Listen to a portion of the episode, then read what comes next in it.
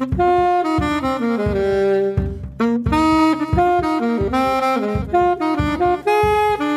Verdi-Selbstständigen machen einen Podcast, damit endlich auch die Solo-Selbstständigen zu Wort kommen und erzählen können, wie ihre Lage ist.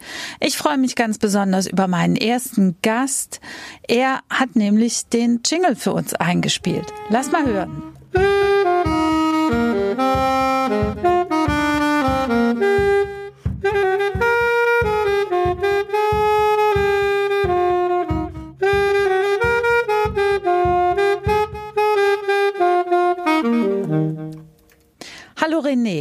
Als was verdienst du normalerweise dein Geld?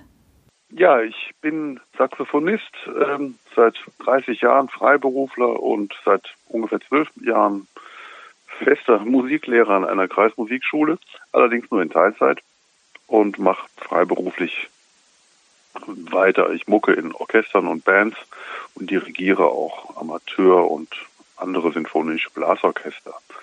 Wie wirkt sich die Corona-Krise für dich aus? Ja, so kurz vor dem 15.03. waren wir gerade dabei, mit einem Chor äh, eine Konzertreihe zu äh, einzustudieren mit unserer Band und äh, da waren auch fünf Veranstaltungen komplett ausverkauft mit ungefähr zweieinhalbtausend Zuhörern. Das ist dann quasi einen Tag vor der Generalprobe ist das dann gestoppt worden. Das hatte dann für uns Musiker den Effekt, dass wir eben quasi so ein paar Proben bezahlt bekommen haben, aber im Grunde so die, die Planung auf, ähm, auf die Konzerte äh, war ja dann aufgehoben und, dann wurde dann auch äh, haargenau abgerechnet, bis wo wir denn Geld verdient haben. Und äh, ab da war dann auch nichts mehr los. Und die, die Orchester treffen sich natürlich im Moment auch nicht mehr. Und da wird wahrscheinlich auch noch so einiges passieren in Bezug auf ähm, dass die ja auch gar nicht weiter bezahlen können, weil denen ja auch wiederum die Auftritte wegbrechen bis mindestens Ende August. Was bedeutet das für dich finanziell, dass keine Konzerte und Veranstaltungen mehr stattfinden? So genau weiß ich das jetzt noch gar nicht. Ähm, so Einkommensverlust, also das so zu beziffern, das ist ja verdammt schwer. Äh, man kann aber sagen, dass das so fast die Hälfte meines Einkommens ist, was wegbricht. Und ähm, äh, also so um die 40 Prozent, da habe ich mal drauf getippt, dass es das wohl sein könnte. Wie das jetzt am Ende ist, man weiß ja auch gar nicht, für was für Veranstaltungen man noch äh, angerufen worden wäre. Das ist ja meistens auch ein recht schnelles Geschäft. Kannst du mal gerade bei uns aushelfen, zum Beispiel solche Sachen? Wenn wahrscheinlich rund die Hälfte deines Einkommens wegfällt, wie fängst du das auf? Hast du Soforthilfe beantragt?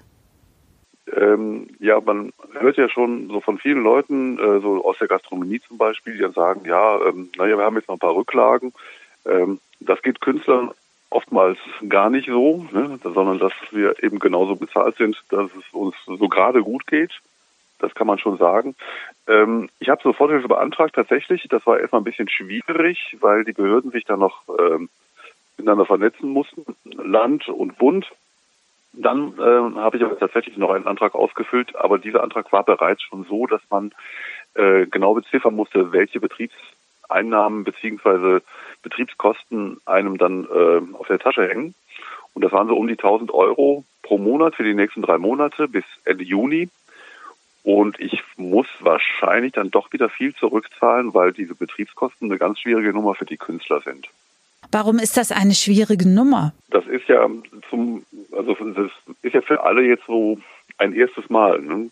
Und ähm, die Informationen, die ich bisher bekommen habe, so von Kollegen oder auch äh, von den Behörden, war halt, dass äh, ich Betriebskosten in dem Sinne meines Betriebes als Solo-Selbstständiger eben tatsächlich daraus aus diesem Fördertopf äh, bezahlen kann, aber die normalen Lebenshaltungskosten natürlich nicht. Und ähm, da wird es wahrscheinlich ein ziemliches Durcheinander geben, weil wir als solo-selbstständige Künstler dann oftmals äh, unser Einkommen tatsächlich gerade mal dafür verwenden können, dass wir Miete und Essen und Kinderkleidung oder was auch immer bezahlen können und äh, mehr oder minder von der Hand in den Mund arbeiten gegenüber einem Betrieb mit fünf Mitarbeitern. Der hat ganz andere Betriebskosten. Bis Juni bekommst du also Soforthilfe, die du wahrscheinlich in Teilen sogar zurückzahlen musst. Gleichzeitig ist aber klar, dass bis Ende des Jahres wahrscheinlich keine Veranstaltungen oder Konzerte stattfinden werden. Äh, was denkst du, wie das dann weitergeht? Äh, glaubst du, du musst am Ende auch Hartz IV beantragen?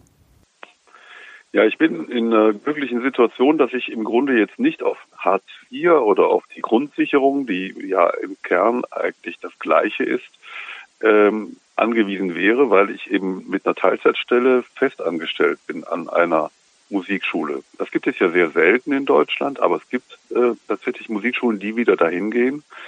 Ähm, da sind wir jetzt im Moment noch nicht von Kurzarbeit betroffen oder womöglich an Änderungskündigungen.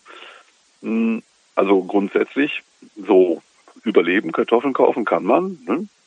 Aber das kann sich noch alles ändern, wenn zum Beispiel die Eltern sagen, hm, es gibt keinen Unterricht oder der Unterricht gefällt mir online oder wie auch immer nicht. Äh, und dann eben auch sagen, äh, wir kündigen jetzt erstmal den Musikschulunterricht, vielleicht auch, weil es ihnen auch finanziell schlechter geht.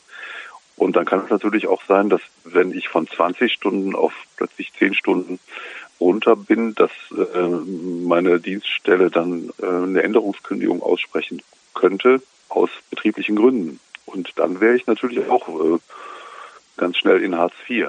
Mit deinem Einkommen trägst du zum Familienunterhalt bei. Was bedeutet das für dich und deine Familie, wenn dein Einkommen so drastisch einbricht? Ähm, als Familie werden wir halt uns halt zweimal überlegen müssen, ob wir Investitionen oder Fahrten, sofern sie denn wieder erlaubt sind, überhaupt machen können. Also ich glaube, das, das kann man so noch gar nicht so ab, ähm, absehen, was da ist. Auch so mit Schulen und wie die Schulen wieder aufgemacht werden oder wie sie wieder zugemacht werden. Ähm, wir sind da alle so Teil eines Prozesses und können es eben eigentlich selber gar nicht steuern, glaube ich. Wie glaubst du, wird es bei dir weitergehen? Weitergehen wird es im schlimmsten Falle das eben, was ich eben ansprach, dass die Musikschulen sich das nicht mehr leisten können äh, und ähm, wir dann eben da weniger haben.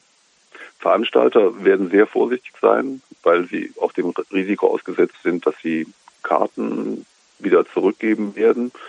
Ähm, oder man weiß ja auch nicht, wie das jetzt, also zum Beispiel im nächsten Jahr im Kölner Karneval Abstandsregeln. Ähm, wenn man da als Musiker gebucht ist, ist das eigentlich eine gefährliche Sache, weil man sich über zwei, für zwei Monate die Termine frei hält und praktisch das so ist, dass ich zu einer Veranstaltung komme und dann gesagt wird, tut mir leid, Veranstaltung ist abgesagt.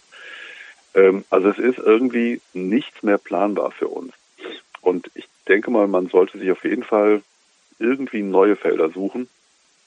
Rudimentär, Privatunterricht, sozusagen von der Hand in den Mund oder äh, ja oder was ganz anderes machen.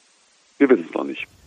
Was wünschst du dir als Musiker von der Politik? Also von der Politik würde ich mir wünschen, dass sie uns äh, eher anerkennt.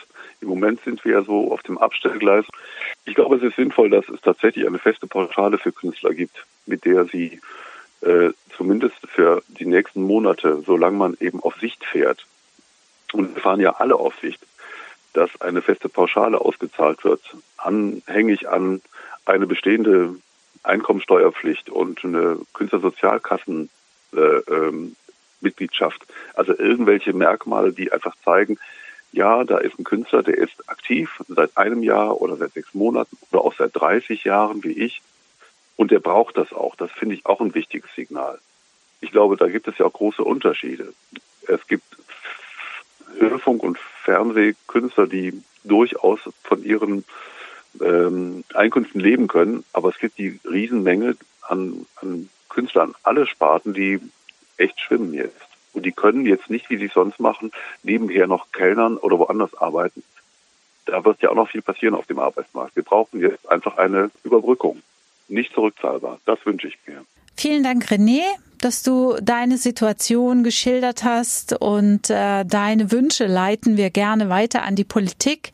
Wer der nächste Gast im Podcast sein wird, bleibt noch eine Überraschung, aber es wird eine Fortsetzung geben. Versprochen.